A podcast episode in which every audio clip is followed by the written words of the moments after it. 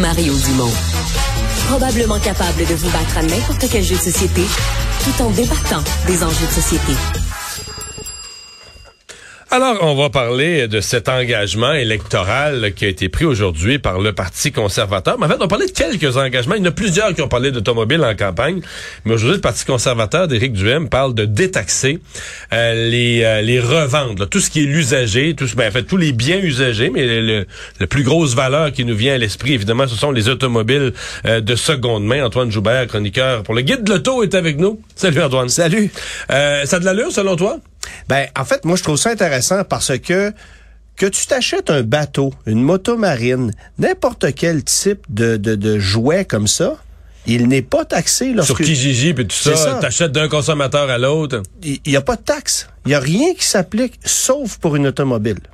Parce qu'une automobile, dans le fond, si tu fais, mettons que toi, tu me vends ton, ton auto qui a 8 ans, on, va se faire ramasser à la SAC. On va se faire ramasser à la SAC, en fait. Euh, en transférant les immatriculations. la façon que ça fonctionne, c'est qu'un véhicule qui a 10 ans ou plus euh, n'est pas listé à la SAC. Donc, le consommateur, s'il n'est pas totalement honnête, peut passer la voiture euh, à 100 dollars, dire moi je l'ai payé 100 dollars et la SAC et la SAC n'y verra que du feu. Euh, pour tout véhicule qui a 25 ans ou plus, ça prend une évaluation du véhicule par un professionnel de l'industrie pour que euh, on puisse te taxer euh, en conséquence de la valeur du véhicule. Parce que là, on considère que c'est des grandes valeurs, des vintage. Ouais, ben tu sais, en même temps, si tu t'achètes euh, si tu t'achètes une Géo Métro 1992, la voiture elle a 30 ans, ça te prend une évaluation pour la transférer, puis l'auto vaut 800 pièces. Bon, on s'entend dessus. Mais je veux dire, si tu t'achètes une Mustang de collection ou une Ferrari, bon, alors c'est ça. mais c'est la même règle. Mais les moins de 10 ans Là, c'est listé. Mais les moins de 10 ans, c'est listé. On va se fier à un, un, un catalogue qui s'appelle Guide Hebdo dont les valeurs inscrites là-dedans sont du gros n'importe quoi, si tu veux mon avis, en ce moment, parce que les valeurs des véhicules d'occasion... T'es taxé là-dessus. Mais t'es taxé sur des valeurs établies par le guide. Mettons que, mettons que l'utilisateur du véhicule, c'est quelqu'un qui l'a mal entretenu, euh, euh, pas, tu sais, veut dire... Oui, mais on va aller, c'est-à-dire que... Il y a, une fourchette, là. Il y a une fourchette. Euh, si ton, on va te demander le kilométrage du véhicule, puis on va dire, bon, ben, dans la pire des situations, le véhicule vaudrait ça. On retranche 500 dollars au montant et voici la valeur sur laquelle tu seras taxé.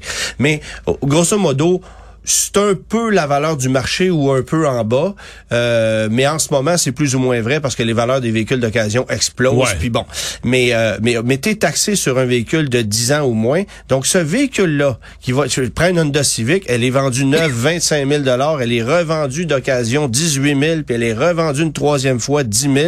Ben il va avoir de la taxe de payer trois fois sur ce véhicule là. Donc euh, la, taxe va avoir été payée sur 50 quelques mille. Ben et voilà évidemment que j'ai pas de problème avec le fait qu'on taxe un, un véhicule d'occasion s'il est vendu par un commerçant. Parce que là, bon, c'est un commerçant qui le vend. Mais j'ai un sérieux problème avec le fait qu'on taxe un véhicule une seconde fois, puis une troisième fois, puis une quatrième fois si c'est vendu par un particulier. Parce que ça, c'est un cas unique. Il y a rien d'autre que tu vas t'acheter euh, qui va sur lequel tu vas être taxé si tu l'achètes d'un particulier. N'importe quel objet que tu vas te procurer. Tu parlais de Kijiji tantôt ou Marketplace. C'est ça. Je vais acheter n'importe quoi là-dessus. Je vais m'acheter un barbecue. Une guitare, un bateau. Tu sais, euh. bon, euh, c'est sûr que si tu t'achètes un chalet, tu vas avoir une taxe de mutation à payer. Ça, c'est autre chose. Mais n'importe quel autre objet... pas la taxe de vente. Non, c'est ça. Il n'y a pas de taxe de vente, exactement. Fait que je ne suis absolument pas contre cette idée-là. Euh, J'ai juste hâte de voir comment on va la mettre en application. Je suis pas certain que la SAC va être d'accord avec ça, là, mais... Ouais. Ben, en fait, la SAC, c'est le gouvernement qui décide. C'est ça, exactement. Qui fixe les lois. Ouais. Puisqu'on on, on, avec nous, on va parler des autres propositions. Il y a beaucoup de partis, là, euh, le PQ, Québec solidaire, etc. On veut pousser, on veut plus de véhicules électriques, on comprend bien. Puis ils commencent leur phrase en disant, là, on va forcer l'industrie à. L'industrie amène pas assez vite les véhicules ben. électriques. On veut atteindre nos objectifs d'ici 2030. Donc, on va forcer l'industrie à. J'amène une nuance à ce que tu dis parce que moi, ce que, ce que, j'ai entendu, de Paul Saint-Pierre Plamondon, c'est pas on va forcer l'industrie, c'est on va forcer les concessionnaires. Comme si les concessionnaires fabriquaient des voitures.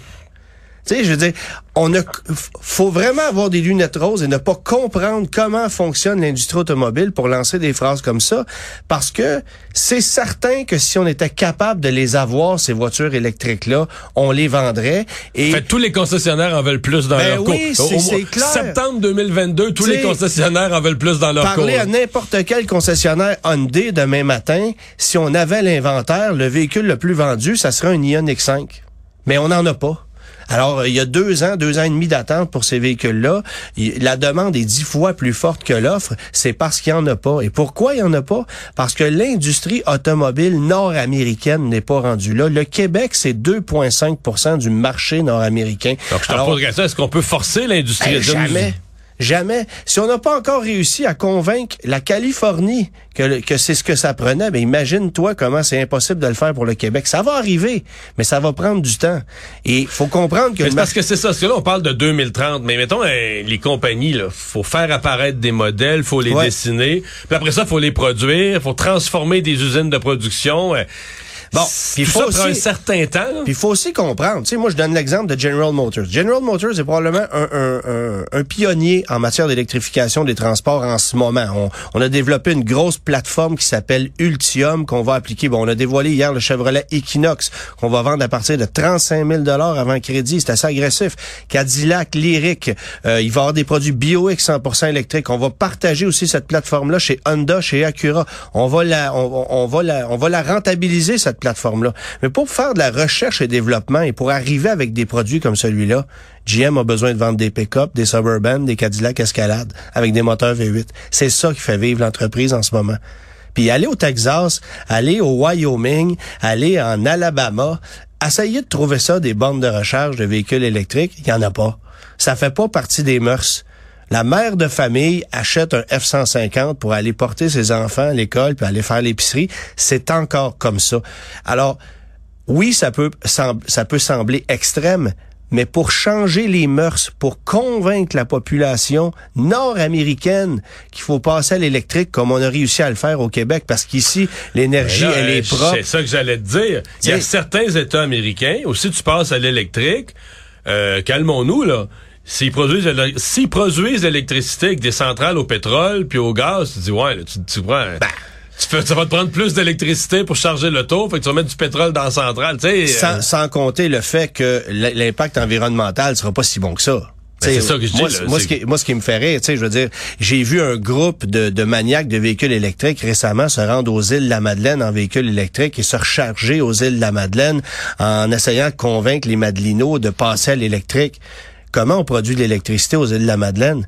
Il y a une borne de recharge aux îles de la Madeleine, là, et derrière la borne de recharge, tu vois les deux gigantesques euh, euh, entrepôts ou du coup barils de diesel. On brûle 600 000 litres de diesel par jour pour alimenter 13 000 de population aux îles de la Madeleine.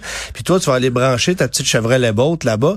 Euh, je m'excuse, mais elle doit polluer pas mal, ta Chevrolet Bolt, pas mal Parce plus. Que ton électricité qui a chargé ta batterie. Ben oui, c'est épouvantable. Fait que, tu sais, la réalité, bon, les îles de la Madeleine, évidemment, c'est pas... Le mais partout ailleurs au Québec, on marche à l'hydroélectricité on se dit c'est propre. Ici, ça fonctionne. Ici, ça fonctionne. Puis on est convaincu. C'est-à-dire que la grande majorité des automobilistes qui souhaitent changer de véhicule ont aujourd'hui cet automatisme de penser à un véhicule électrique, ce qui est bien. On a fait un pas à ce niveau-là. Mais c'est, on a juste à aller en Ontario puis on pense pas pareil. On a juste à traverser au sud de nos frontières, euh, au Vermont, dans l'État de New York, on passe, on pense pas pareil. Alors, faut juste comprendre que si ici au Québec, on, est un petit peu différent dans nos choix, on est un peu plus convaincu de ce qu'il faut faire. Là, on dit qu'on va forcer l'industrie. Ben non, c'est impossible. C'est pas. On, l'industrie automobile ne fabrique pas des véhicules d'abord pour le Québec puis accessoirement pour le marché nord-américain. euh, c'est plutôt. Je te dirais que c'est plutôt le contraire. Alors, tu sais, euh, je le répète, c'est 2,5% du marché nord-américain le Québec et euh, aux États-Unis, des véhicules électriques, ça se vend un peu en Californie, un peu dans l'État de New York. Euh, il y a quelques endroits isolés. Bon, la Colombie-Britannique aussi, il y a un certain nombre de véhicules électriques qui se vendent là-bas. En dehors de ça, euh, c'est encore très, très, très difficile. Ouais, exactement. La Chevrolet Bolt, d'ailleurs, c'est le plus bel exemple. Euh, c'est une voiture qui connaît un succès monstre chez nous. On en veut, on se les arrache. Il y a deux ans d'attente ou à peu près. Ben on a, euh, c'est quoi, c'est 11% de toutes les Chevrolet Bolt vendues en Amérique du Nord l'an dernier, c'était au Québec. Dans un marché qui non, représente que comprends très bien. Je 2,5 comprends très Alors bien. on est on est on est complètement ailleurs. Fait que non, c'est impossible de penser que euh, le Parti québécois va être capable de convaincre l'industrie automobile que c'est comme ça que ça marche. Tu sais, je veux dire, on- n'a pas un pied assez pesant pour dire, hey, voici comment vous allez gérer vos business. Ça fonctionne pas là. Mais en fait, c'est que si on interdit de vendre euh, telle proportion de voitures électriques, on va juste manquer de voitures au Québec. Là. Ben, Le- veux dire, on vendra plus rien. On vendra plus On rien. vendra Il y plus rien. plus de voitures. C'est ça. Pas plus compliqué que ça. Antoine, merci. Grand plaisir. Salut.